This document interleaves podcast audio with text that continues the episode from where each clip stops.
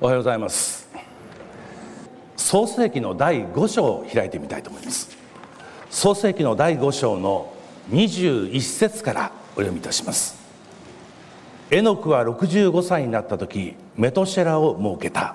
エノクはメトシェラが生まれた後300年神と共に歩み息子や娘を設けた。エノクは365年生きた。エノクは神と共に歩み神が取られたのでいなくなった。有名なエノクの物語です。ただ今日皆さんとご一緒に注目したいのはエノクではなくてその息子メトシェラなんです。でメトシェラという名前には意味がありました。その意味は彼の死はそれを運ぶ。あるいは彼が死ぬ時何かが起こる。そういう意味です。エノクが生んだメトセラメトシェラ。この人が死ぬ時何かが起こる。そういう名前を彼は父から受け取ったんです。続けて読んでみたいと思います、えー、25節。メトシェラは187歳になった時レメクを設けた。メトシェラはレメクが生まれた後782年生きて息子や娘を設けた。メトシェラは969年生きそして死んだ。実に長生きです。969年。ですね。もう旧約聖書の中でも最も長生きした人メトシェラ969歳まで生きたんです。ではその969歳で彼が死んだ年何があったんでしょうか？続けて読みます。レメクはメトセラの息子ですけれどもレメクは182歳になった時男の子を設けた。彼は主の呪いを受けた。大地で働く我々の手の苦労をこの子は慰めてくれるであろうと言ってその子をノア慰めと名付けた。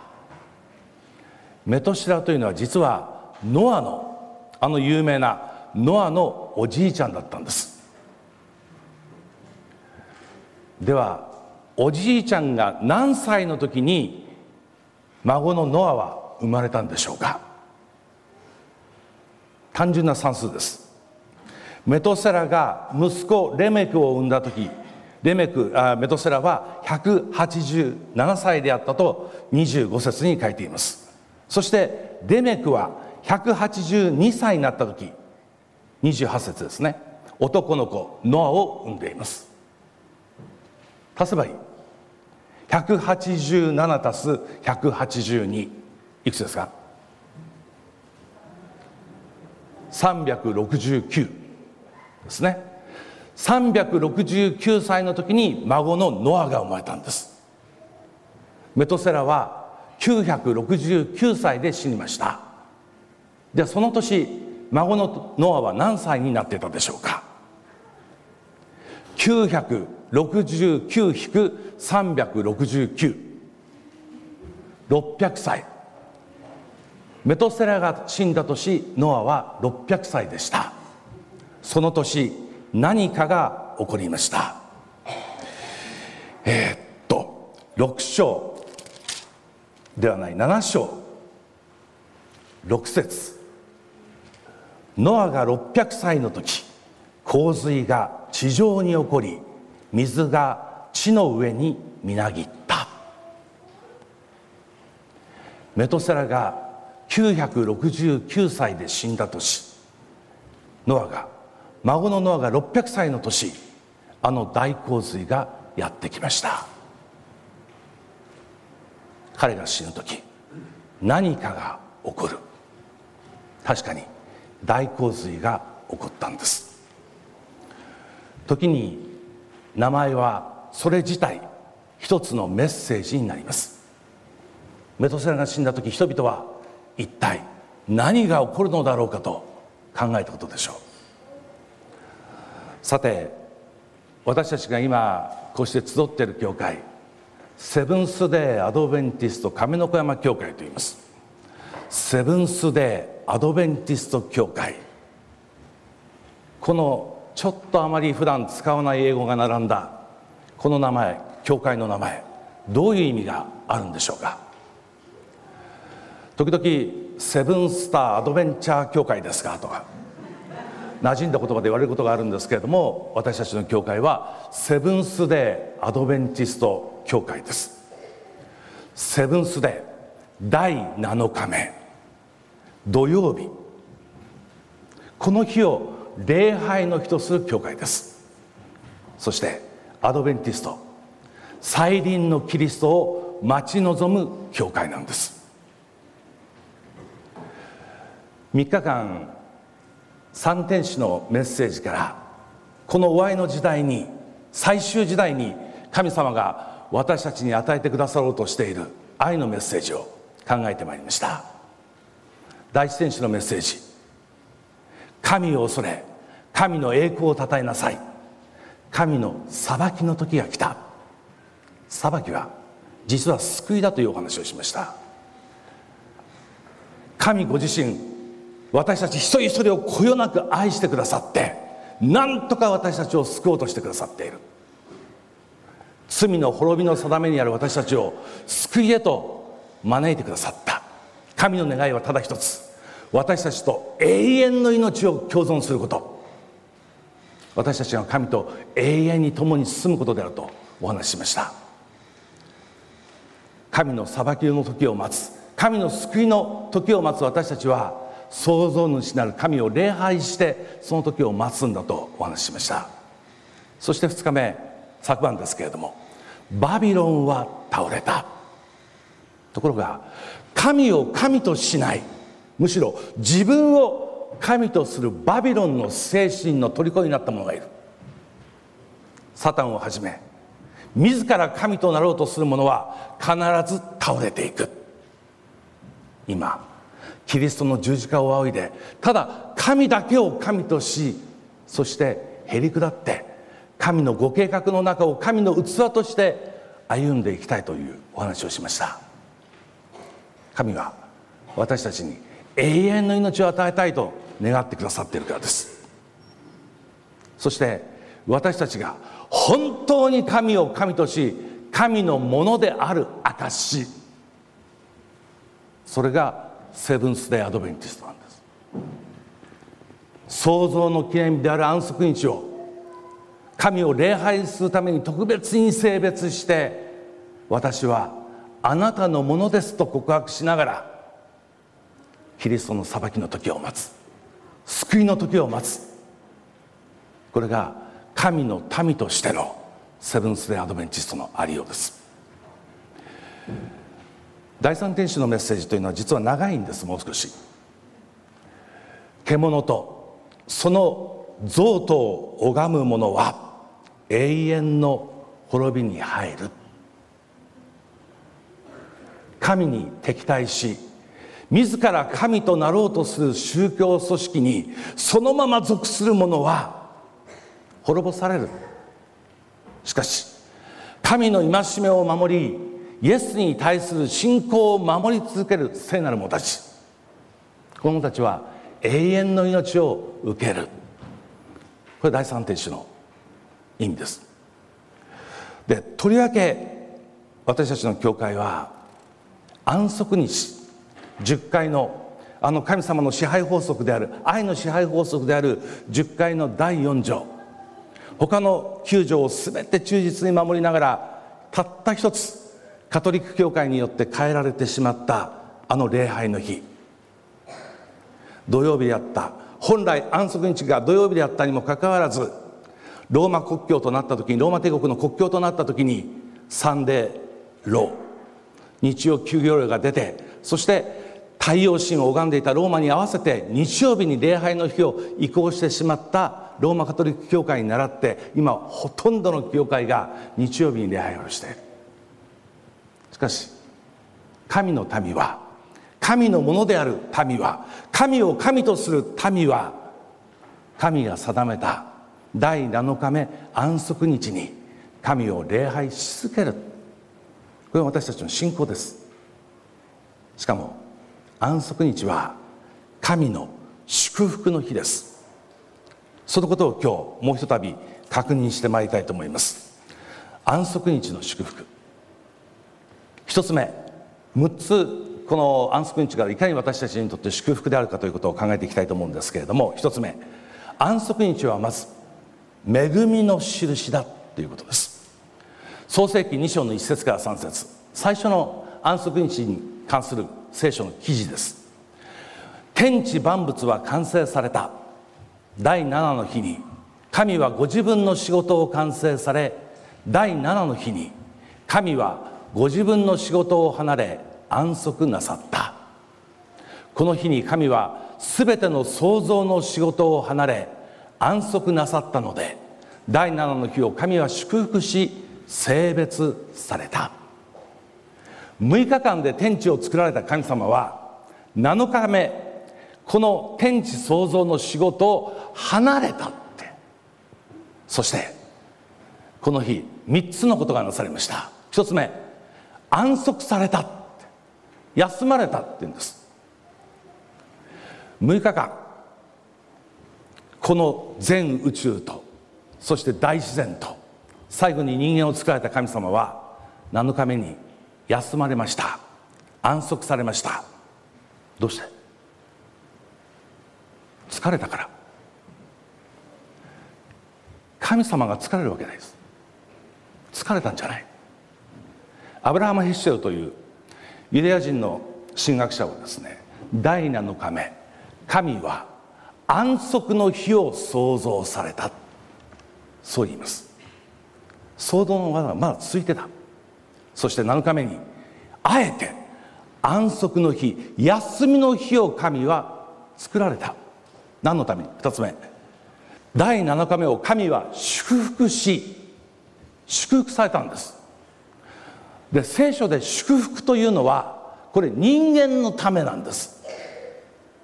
神のためではなくて人間にとって良かれと神がなさることを祝福と言います。神が祝福されることはありません。人間が神によって祝福されるんです。人間のために神様はあえて祝福の日を作られました。その日は休みの日でした。そしてこの日を性別されたんです。3つ目。特別により分けられたんです。神様のカレンダーには7日目ごとに印がすでについています。私たちと交わるためです。私たちに祝福を与えるために神様はその日を特別に性別されています。人間が創造されたのはあの6日目の一番最後だったと言います。金曜日の夕方最後の創造の傑作を、えー、傑作品としてですね作品として神の作品として人間が作られました。そしてやがて日が沈んで安息日が始まります。目覚めたアダムとエバは本当に驚いたと思います。人間として作られたアダムとエバ意識が突然目覚めた時に自分の存在が一体何なんだろう。ここはどこなんだろう。私は誰なんだろう。もういろいろな驚きが彼らの心に渦巻いたはずです。そこに安息日になって神様が近づいてまいりました。そして彼らに語ります。あなたに命を与えたのはこの私だ。あなたの命の根拠はこの私だ。あなたは偶然そこにいるのではない。私があなたを作りあなたに命を与えた。私が与えた命だからあなたの命には意味がある。目的がある。私はあなたを私を愛するために互いに愛し合うために作った。あなた方はこのことを7日目ごとに確認しなさい。あなたが私によって命が与えられた存在であること。そして私を愛し互いに愛し合うためにその命が与えられたことを確認しなさい。こうして神との親しい交わりが始まったんです。セブンス・アドベンティストは7日目ごとに神の前に出てこの事実を確認します。私の命は神から与えられた命。愛によって神は私に命を与えてくださった。その愛の神を愛するためにそして互いに愛し合うために私に命が与えられている。この最初の安息日時々日曜教会はなぜセブンス・アドベンティストは週の最初の日ではなくて最後の日に礼拝するのか。神を第一にするならば最初の日に礼拝すべきではないかということを言われますけれども実は第 7, 日こそ第7日目こそ人類が迎えた最初の日だったんです。その最初の日から7日目ごとに私たちは神との交わりを喜んでいる。しかもこの時アダムといえば何の技も成してませんでした。何の良き技も成してなかった。でも神ご自身向こうから寄ってきて彼らと交わってくださった。私たちに何の良きものがなくても神様は私たちに近寄ってきてくださいます。何にもない無価値な私たちを神はすでにその御手の中にしっかりと受け止めてくださった。それが安息日の持つ第一の意味です。恵みの印なんです。2番目創造の印安息日を心に留めこれを性別せよ。6日の間働いて何であれあなたの仕事をし7日目はあなたの神。主の安息であるからいかなる仕事もしてはならない。あなたも息子も娘も男女の奴隷も家畜もあなたの町の門の中に起立する人々も同様である。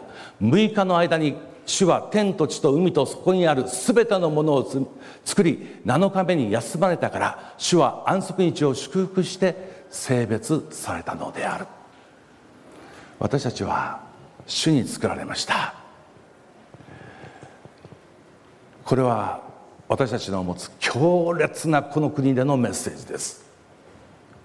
この日本という国ではほとんどの学校教育で教えられていることは人間の命は偶然に生まれた小さな命から進化を重ねて進化を重ねてこの人間になったのだという進化論です。それがあたかも科学的事実かのように教えられていてみんな日本人の頭にはそれが刷り込まれている。しかしそうではない。聖書ははっきりと人間は最初から人間として神の形として神によって作られた。作られたゆえに意味があり目的がある存在だ。創造の記念日。私たちは神に作られたものとしてこの安息日神の前に出てきます。3つ目。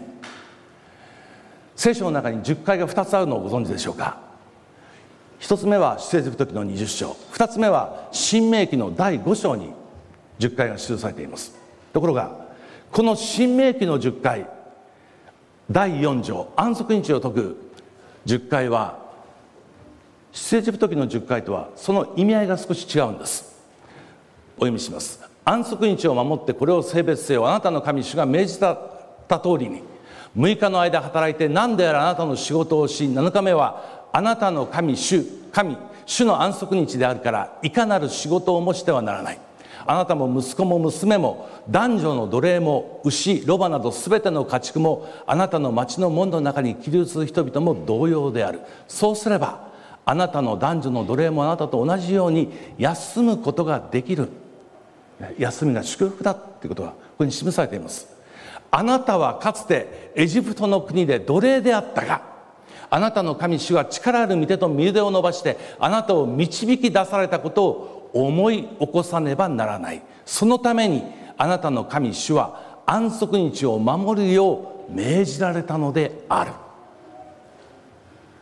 安息日の根拠が想像だけではなくてエジプトのあの地で奴隷であったことから神によってあなた方が救われ出されたこと解放されたことその記念として安息日を守るように命じられたつまり安息日は救いの記念日でもあるんです。私たちが罪の奴隷であった時に永遠の死を宿命と追っていたとその時にキリストが十字架にかかって私たちをその永遠の死から解き放ってくださった。罪の奴隷から解き放ってくださった。その記念として安息日を守るように命じられている。私たちがこうして安息日を守るのは安息日土曜日に神の前に出るのは神からのその救いの身腕を見てを感謝するためです。それが3つ目。4つ目。性別の印。主はモーセに言われた。あなたはイスラエルの人々に告げてこう言いなさい。あなたたちは私の安息日を守らねばならない。それは世々にわたって私とあなたたちとの間の印であり私があなたたちを性別する主であることを知るためのものである。最初の日お話ししました。何のために神は人間を作られたのか。神の創造の目的は一体何だったのか。それは愛の神が愛する対象を求められたんだ神は本当に愛する対象を求めてそして愛する対象にも自分の意思によって選択によって主体性によって愛を返してもらうことを望まれた。生き生きとした。愛の関係を望まれた。しかしその自由意志のゆえに主体性のゆえに人は神に背を向けた。しかしその背を向けた人間のために十字架が示されて多くの人間が悔い改めてもう一度神の民となること神の愛の対象となることを選んだんです。その神に性別された者たちが神の民であることを証しする。それが安息日だ。私たちは安息日神の前に出ることによって神様私はあなたのものです。この事実を告白するんです。5つ目天国の印その時私は玉座から語りかける大きな声を聞いた。見よ神の幕屋が人の間にあって神が人と共に住み人は神の民となる。神は自ら人と共にいてその神となり彼らの目の涙をことごとく拭い取ってくださる。もはや死はなくもはや悲しみも嘆きも労苦もない。最初のものは過ぎ去ったからである。安息日というのはですねやがて来たるべき天国。私たちがやがて住むべき神の御国の雛形です。私たちは安息日こうして神の前に出るときに私たちがやがてこの罪の支配から解放されて罪の悩みから解放されて涙から解放されて苦しみから解放されて絶対的な安息に入ることを私たちはこの日もうひとたび確信するんです。確認するんです。7日目のこの一日は天国を表す時間です。そして7日目ごとに集まるこの教会は天国の雛形です。神様にある平安神様にある希望神様にある喜びそれが一人一人のうちに分かち与えられていくのがこの安息日。安息日は天国の印です。最後に6つ目。安息日は愛の印です。イエス・キリストの言葉。そしてさらに言われた。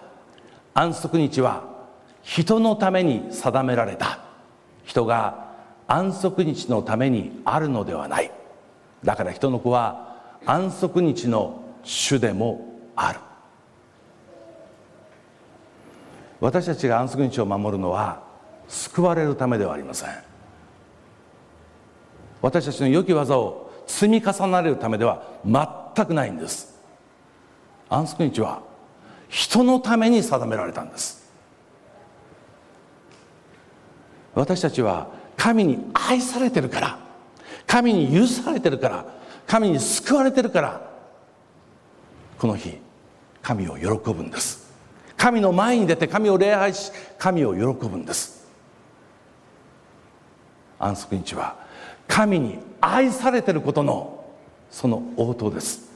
印なんです。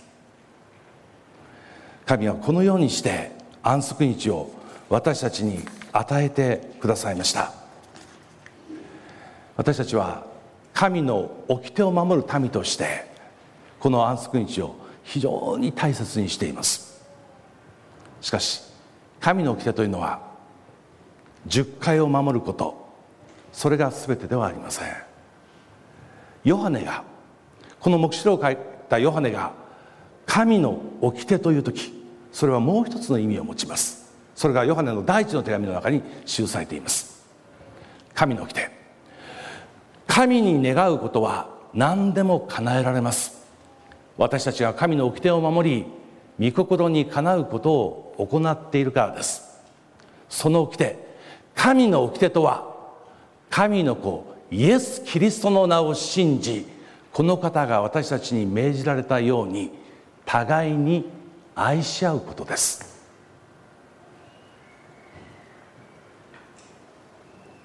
安息日の主であるイエス・キリストを信じ創造の主であるイエス・キリストを信じ救いの主であるイエス・キリストを信じ恵みの主であるイエス・キリストを信じ愛の主であるイエス・キリストを信じ。そしてこのお方が命じられたように互いに愛し合うこと。これが神の掟だイエス・キリストの再臨を待ち望むアドベンチストのその究極の神から望まれている姿それは互いに愛し合う姿です。どんなに厳格に安息日を守ってどんなに忠実に安息日教会に集い礼拝を守ったとしても互いに愛することのないセブンス・デー・アドベンティストというのがいるとすれば矛盾です。神はどれほど心を痛められるでしょうか。神様は今2000年前のあのパリサイ人がこの21世紀に再び登場して厳格に神の民掟を守り安息日を守るそのことを期待されているわけではないんです。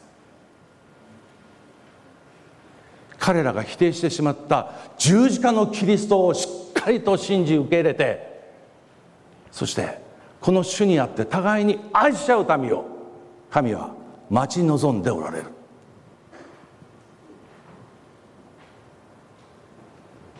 安息日はまさにそのことを実現するその日であります。今私たちが考えなければならないことそれは十字架のキリストを通して安息日という神の与えられたこの祝福の日をどう捉えるかということです。どう守るかということです。ですから私たちにとって最大のテーマはイエス・キリストです。エレン・ホワイトの言葉終わりが近づいている。一つの主題。すなわち我らの義なるキリストが他の全ての主題を飲み込んでしまうであろう。罪にまみれていた私たちをその十字架によってその罪の結果である永遠の死から解き放ちそしてなおかつその罪の力からも私たちを解放すると主は約束してくださった。罪というのは罪というのは愛さないことです。神を愛さないこと。自分を愛さないこと。人を愛さないこと。それが罪です。そこから私たちを解放してくれる神を愛し自分を受け入れ人を受け入れ愛していく。愛するってこれ言葉を言い換えると大切にするっていう意味です。神を大切にし自分を大切にし人を大切にする。そこに導いてくださるのが我らの義なるキリストなんです。十字架によって私たちを義とみなしてくださったキリストは私たちを義へと愛へと変えていってくださる。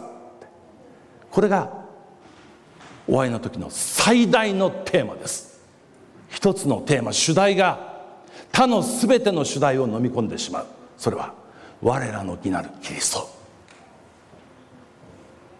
私たちは日ごと十字架のキリストの前に出てその前に罪の許しを得そして私たち自身が清められて変えられて義なるもの愛の存在へと変えられることを祈り求めていきたいと思います。セブンス・アドベンチストについてもう一つエレン・ホワイトの言葉。セブンス・アドベンチストは世界に対してキリストを掲げることにおいて全てのクリスチャンの先頭に立たねばならない。私たちの教会。私たちの教会が語らなければならない中心的な一番大切なメッセージは何か？イエス・キリストです。第三天使の使命を宣布することは安息日の真理を提示することを要求する。この使命に含まれる他の真理とともにこの真理は宣布されねばならない。しかし人を引きつけ魅了する偉大な中心であるイエス・キリストを忘れてはならない。安息日の主はイエス・キリストです。我らを作り我らをあがない我らを導き我らを祝福したもうイエス・キリスト。このイエス・キリストにぜひ目を向けていただきたい。